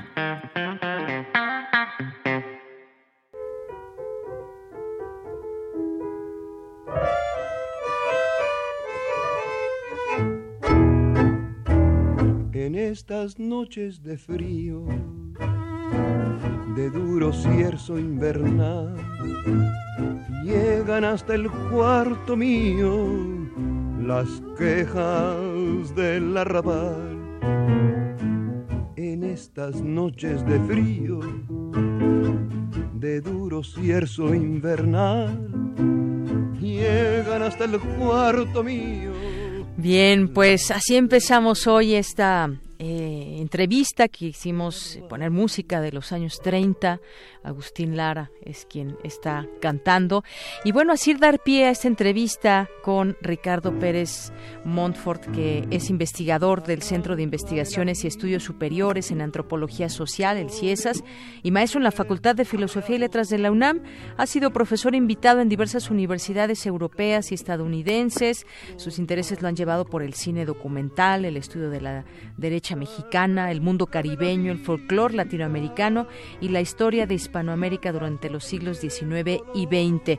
Y tengo en mis manos este libro que se llama Lázaro Cárdenas, un mexicano del siglo XX, y le doy la bienvenida a Ricardo Pérez Montfort. ¿Cómo, cómo está Ricardo? Muy buenas tardes. Muy buenas tardes, muchas gracias, todo todo en orden. Qué bueno, pues aquí le mandan muchos saludos. Le, saluda Virgilio Pineda Calderón, que nos hizo recordar de eh, su colaboración en Espejismo Ratonero. En efecto. Y que bueno, quiere ya volver a escuchar el programa, quiere encontrar los audios y bueno, le, manda muchos saludos. Pues muchísimas gracias, igualmente Virgilio, un saludo, un abrazo. Y también Juan Stack le manda muchos saludos. Ah, gracias, igualmente Juanito, qué gusto. Bueno, pues entremos a, en materia con este libro que tengo en mis manos, un libro amplio, un libro que nos lleva por pasajes, detalles de lo que fue eh, el cardenismo, específicamente entre los años de su sexenio, 1934-1940, para que nos situemos más o menos en la en este en este momento, porque son en total tres tomos de estos libros que usted además se dio cuenta de que era demasiada información al estar buscando datos, pues no podían contenerse en un solo tomo. En efecto, sí, sí, sí. Bueno, este es el segundo. Este es el segundo. El primero era más bien desde el inicio de su biografía, desde 1895, ubicarlo en, en Jiquilpan, en el occidente mexicano, después durante la revolución, sus años ya como operador político de los regímenes de eh, Álvaro Obregón y Plutarco Elías Calles, como gobernador de Michoacán, después como, este, bueno, incluso antes como operador político en Tamaulipas, en la región de las Huastecas y en, en la región del Istmo de Tehuantepec, después como gobernador de Michoacán y mm, finalmente como secretario de gobernación, presidente del Partido Nacional Revolucionario y desde luego también como secretario de guerra, ¿no? Eh, justo antes de convertirse en el candidato del PNR a la presidencia de la República en 1933, a finales de 1933. Ahí termina el primer volumen. Y este segundo volumen empieza en el año de 1934 y concluye en 1945, incluyendo desde luego toda la presidencia, que es de 1900, finales de 34 hasta finales de 1940. Así es, por todos estos pasajes nos va llevando cuando fue presidente, pero antes estuvo en campaña un año y además pues es muy interesante todo esto, eh, pues quienes le atribuían tantos logros para sacar adelante al país, pero también hay quienes señalaban los, los saldos negativos, eh, quiénes eran esos personajes, esas instituciones que, pues, por una parte, eh, aplaudían muchos de sus de los cambios que implementó durante su presidencia, pero también hubo estas fuerzas que estaban que eran adversas a, al general Lázaro Cárdenas. Eh, platíquenos un poco sobre estos pasajes interesantes, porque además yo decía se dan detalles muchas veces de eh, pues de estas giras, por ejemplo, con quienes se entrevistaba, quienes lo seguían. Nos da toda esa idea de cómo hizo campaña el general Lázaro Cárdenas. Bueno, eh, se trata de una campaña, yo debería calificarla como la primera campaña política moderna del siglo XX, porque implica no solamente recorrer gran parte del país, eh, recorrer a un, país que se encontraba bastante mal comunicado, ¿no? Todavía eh, no había tantas carreteras, desde luego el ferrocarril estaba reconstituyéndose, había desde luego rutas marítimas y unas pocas rutas aéreas. Entonces, realmente el recorrido que tiene que hacer el país lo hace pues a través de todos estos medios y es una campaña que tiene principalmente dos, uh, dos tendencias. Una es eh, pues mostrar, dar a conocer al candidato, dar a conocer lo, el programa del plan sexenal que el propio Partido Nacional Revolucionario había eh, desarrollado, inventado, estructurado en 1933 y eso por una parte y por otra parte también hacer un primer diagnóstico de cómo se encontraba el país, quién, cuál, quién, cuáles eran las fuerzas políticas, cuáles eran las distintas fuerzas de desarrollo en las distintas identidades. Y de hecho es eh, es una campaña que a diferencia de lo que conocemos hoy en día como campaña es una campaña con poca gente no es este son, son comitivas chicas no pequeñas que van deambulando verdad de un pueblito a otro no van eh, enterándose de qué es lo que está sucediendo en cada uno de estos pueblos y también mostrando eh, el interés y las posibilidades que se tendrían de echar a andar pues, pequeños proyectos de desarrollo y de reestructurar también este enorme modelo que se va a tratar de instrumentar de una mejor y mayor distribución equitativa de la riqueza en este país, ¿no? Que es una de las características del propio cardenismo, ¿no? O sea, es, es, el modelo es, eh, por una parte, impartir una mayor justicia social, pero sobre todo, ¿verdad?, distribuir de manera mucho más equitativa la riqueza nacional y particularmente también este, tratar de eh, y, digamos eh, dirigir al país hacia una colectivización hacia un modelo que tiene muchos uh, atisbos y visos del socialismo, ¿no? Que están presentes en la educación, que están presentes en la formación de los ejidos, que están presentes en la organización de los trabajadores y vaya de lo que se trataba en esa campaña era de, de mostrar precisamente ese proyecto que, que se que pretendía instrumentar y que finalmente sí se instrumentó en gran parte del país durante el propio sexenio, ¿no? Entonces, el este la, la campaña es un es un también una, una especie de demostración de que lo que se quería hacer era otra cosa, ya no continuar con lo que había sucedido, ¿verdad? Este eh, en los años previos, ¿no? Que había sido un poder muy, muy, universo, muy unipersonal, que estaba concentrado en un grupo muy específico, el, que está que, digamos orbitaba alrededor de la, de la personalidad de Plutarco Elías Calles.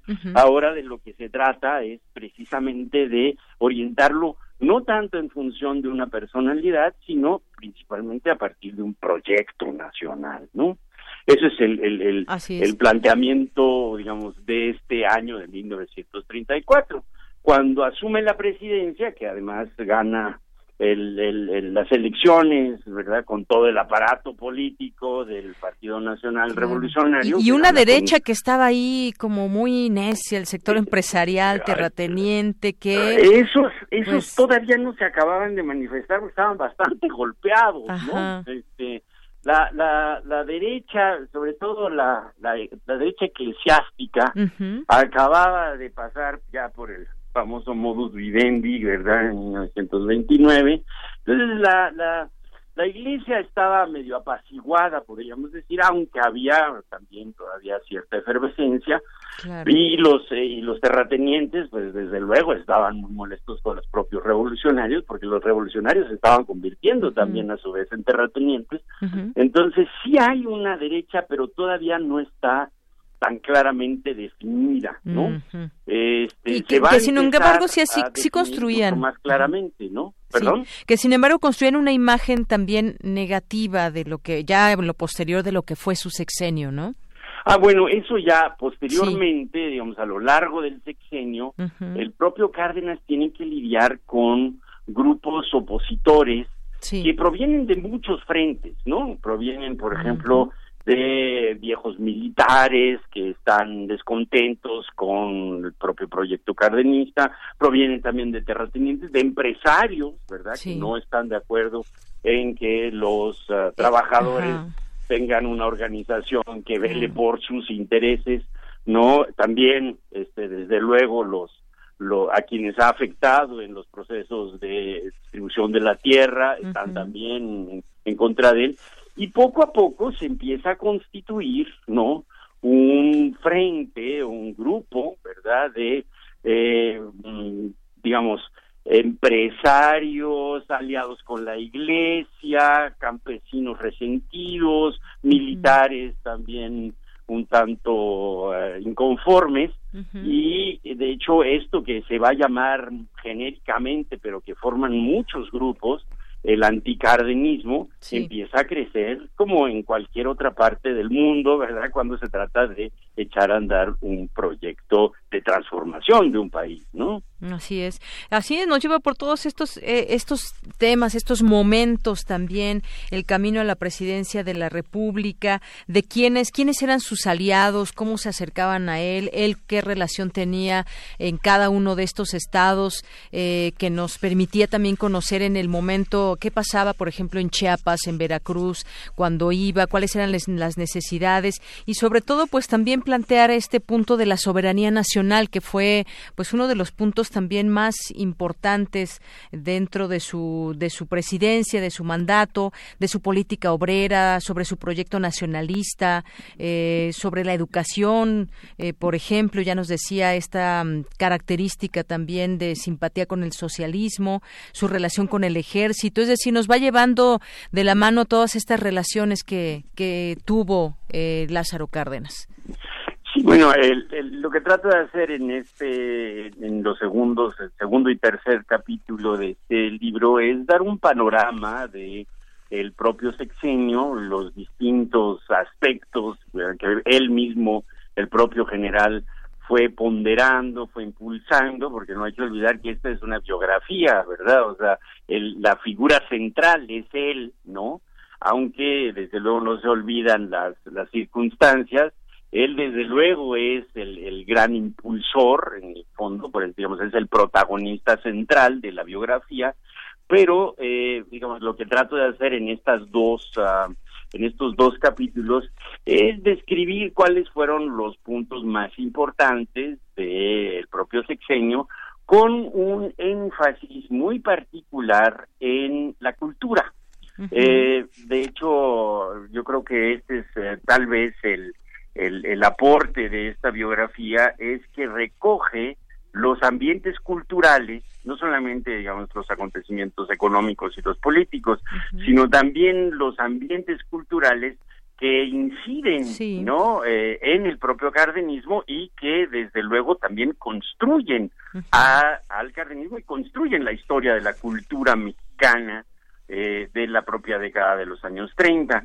Eh, hay un, como le digo, es, es como un énfasis muy particular en la historia de los medios de comunicación, en la historia de las expresiones artísticas y particularmente en un aspecto que se ha mm, estudiado poco, aunque bueno, ya se ha estudiado un poquito más, que es eh, el papel que el propio Estado uh, cardenista, el propio gobierno cardenista, tuvo en la promoción de la cultura mexicana, no solamente hacia el interior del país, sino también hacia el exterior, porque parte del, del, de, la propuesta cardenista, y en ese sentido es bastante innovadora, eh, es que eh, se conozca este país no tanto por la problemática y por el caos y por la revolución y por la distribución de la tierra, etcétera, etcétera, sino más bien por sus expresiones culturales. Y en ese sentido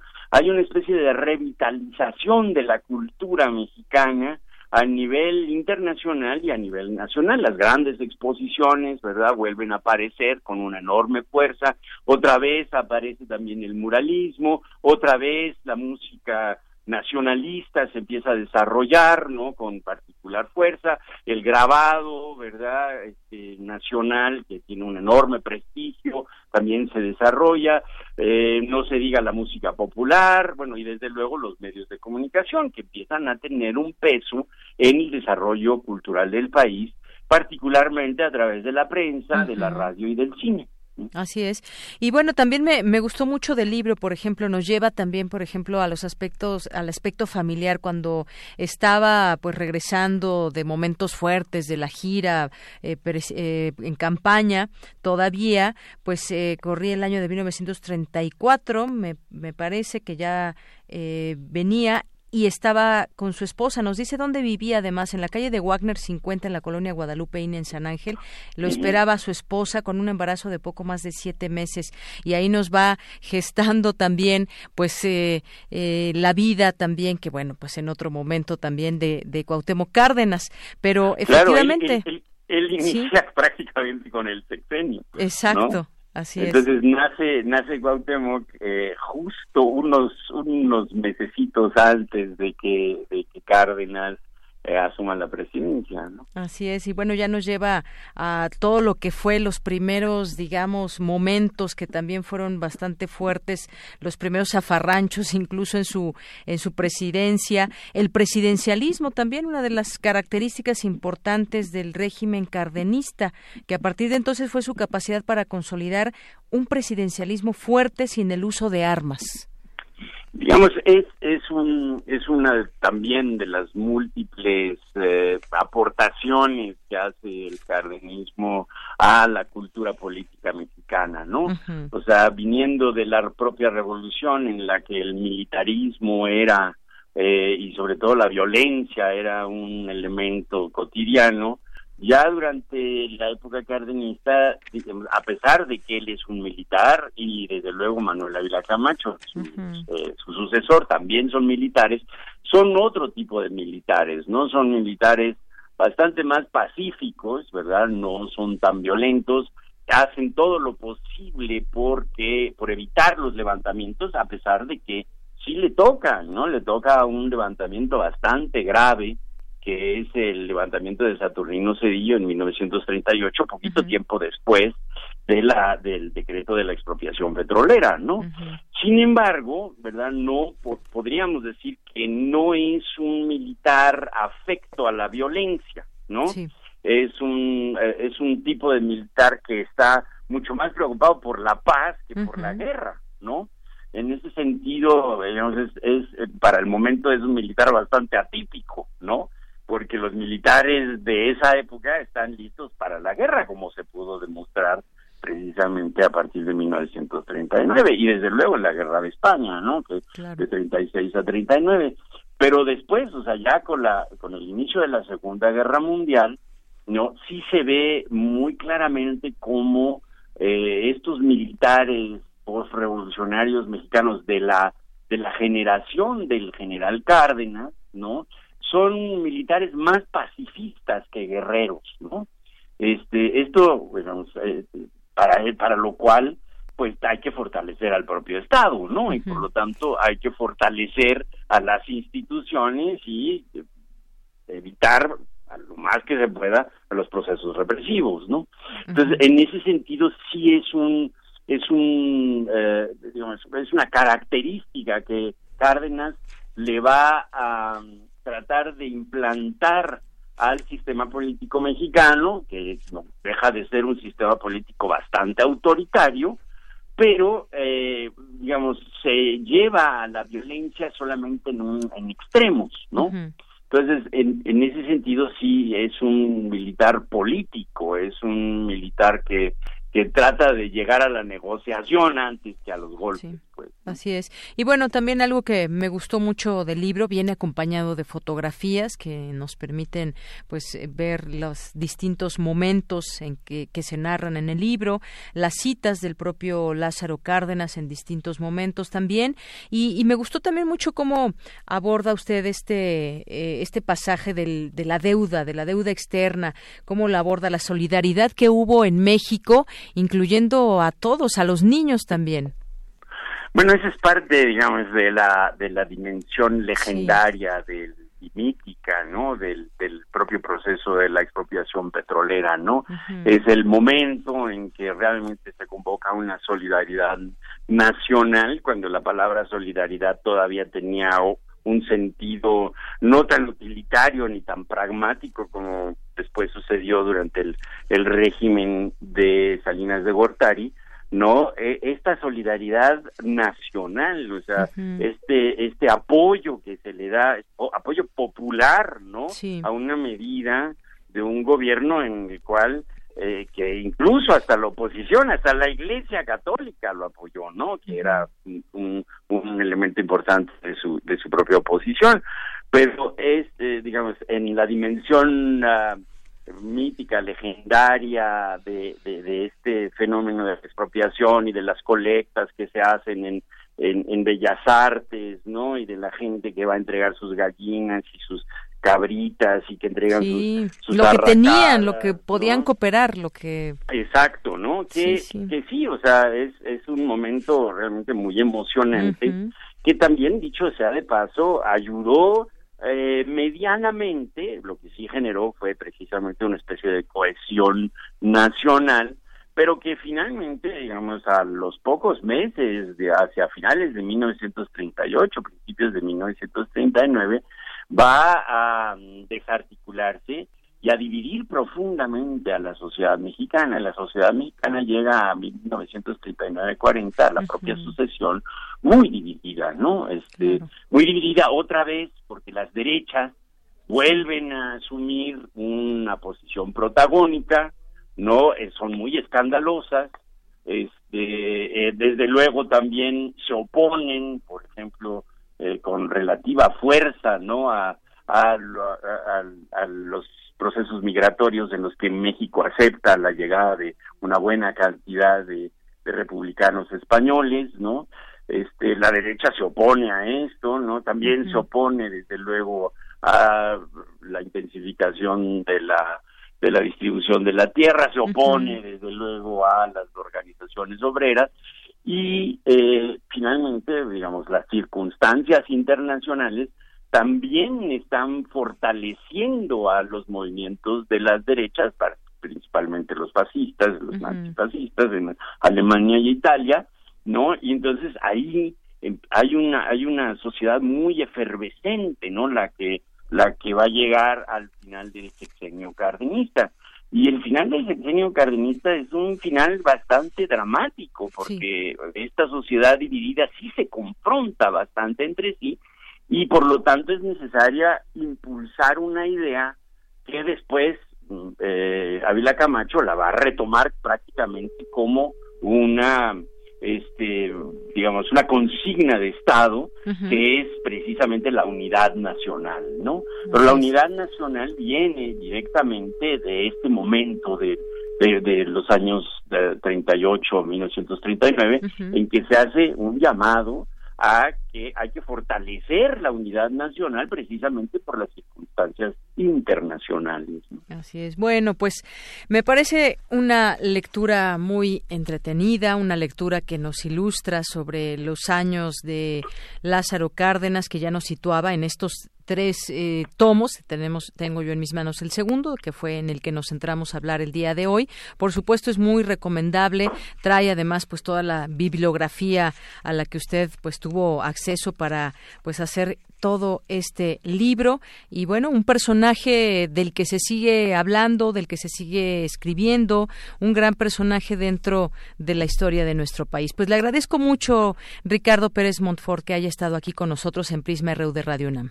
No, muchísimas gracias a ustedes y les mando un afectuosísimo abrazo a todos los colegas de radio. Muchísimas gracias. Un abrazo para usted también. Hasta luego, gracias. Hasta luego. Bueno, pues este libro de Ricardo Pérez Montfort es de Lázaro Cárdenas, un mexicano del siglo XX, el tomo 2, la editorial es Debate. Colaboradores RU. Literatura. No podemos entrar con Alejandro Toledo a la orilla de la tarde si no es con su presentación. Así que te saludo con mucho gusto, Alejandro. Buenas tardes. ¿Qué tal, Dayanira? ¿Cómo estás? Pues enferma de gripa, pero en lo que, en todo lo demás muy bien. Muchas gracias. Pues cuéntanos de qué, de qué nos vas a platicar el día de hoy.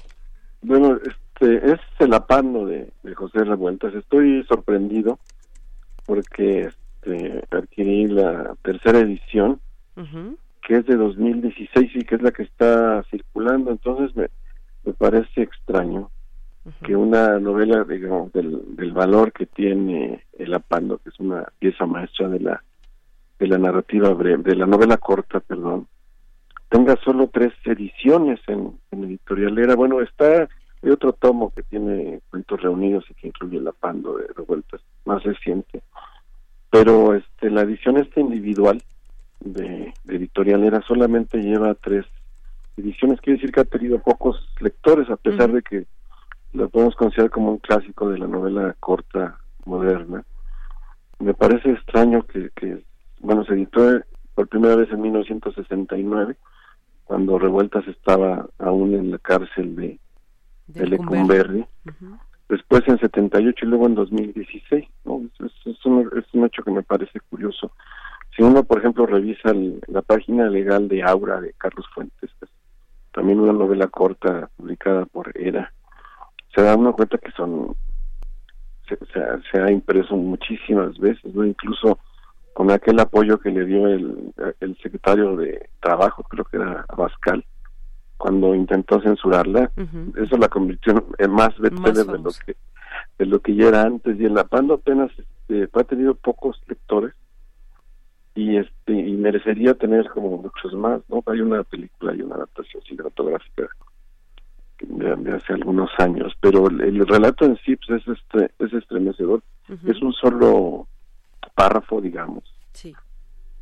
Eh, se parece un poco en eso a, El Nocturno de Chile, que también es otra novela corta que a mí me gusta de Roberto Bolaño, que solamente tiene dos párrafos, el párrafo inicial y, y, un, y una línea de como de despedida.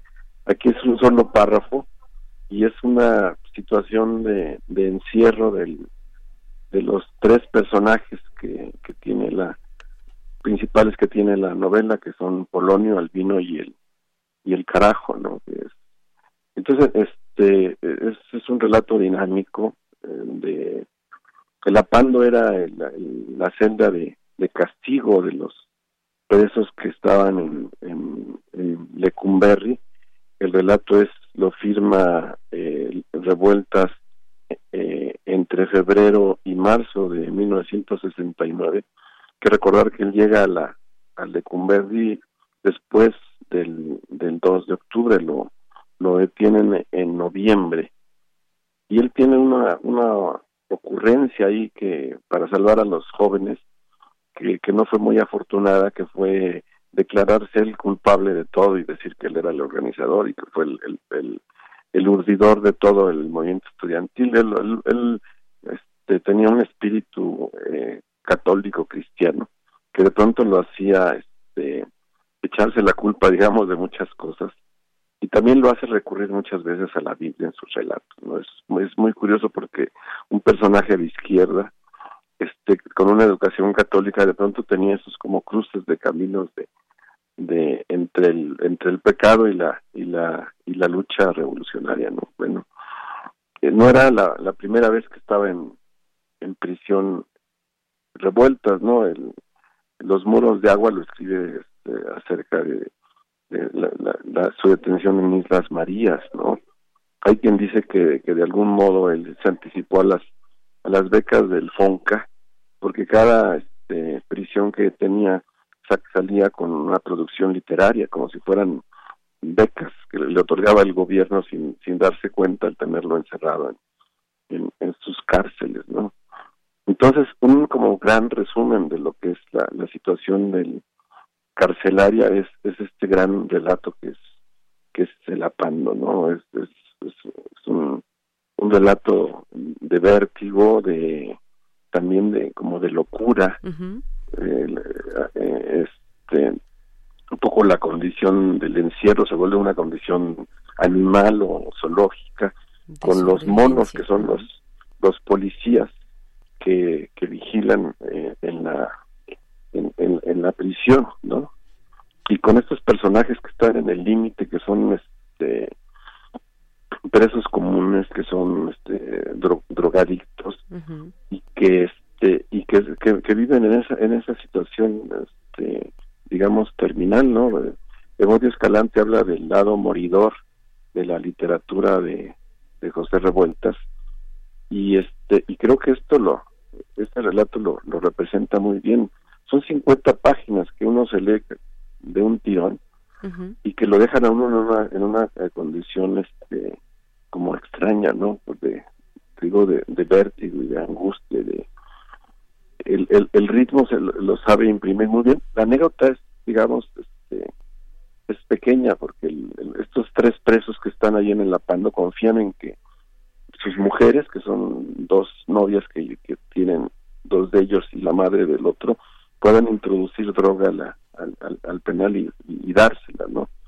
Entonces está es la hora de la de la visita y están como a la espera de que de que todo salga bien y de que todo ocurra y además eh, las mujeres hacen una una especie de protesta dentro de la pues desde aquí hacemos esta recomendación. Eh, quien no lo ha leído lo puede leer el apando de eh, José Revueltas y pues ya nos comentarán si es así la oportunidad. Nos gustaría también conocer lo que opinan sobre estas obras que nos vas presentando, Alejandro. Por lo pronto, muchas gracias como siempre. Que estés muy bien.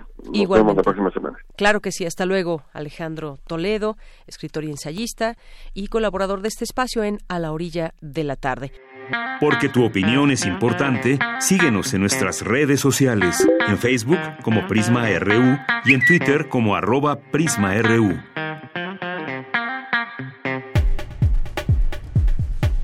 Esto fue Prisma RU. Muchas gracias de verdad por su compañía.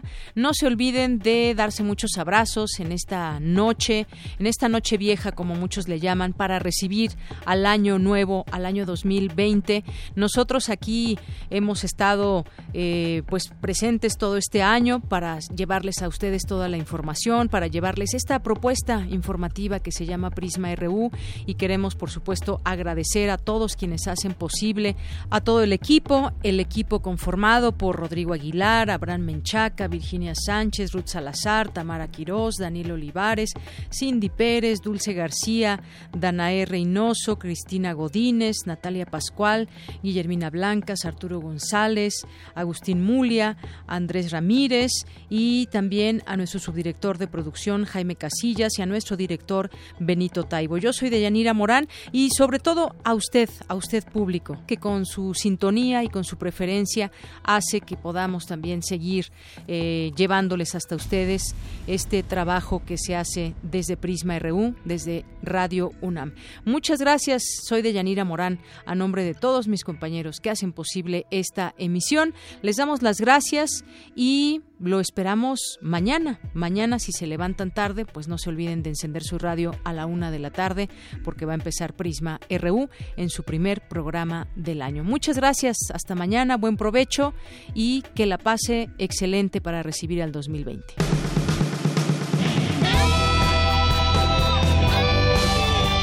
Prisma RU. Relatamos al mundo.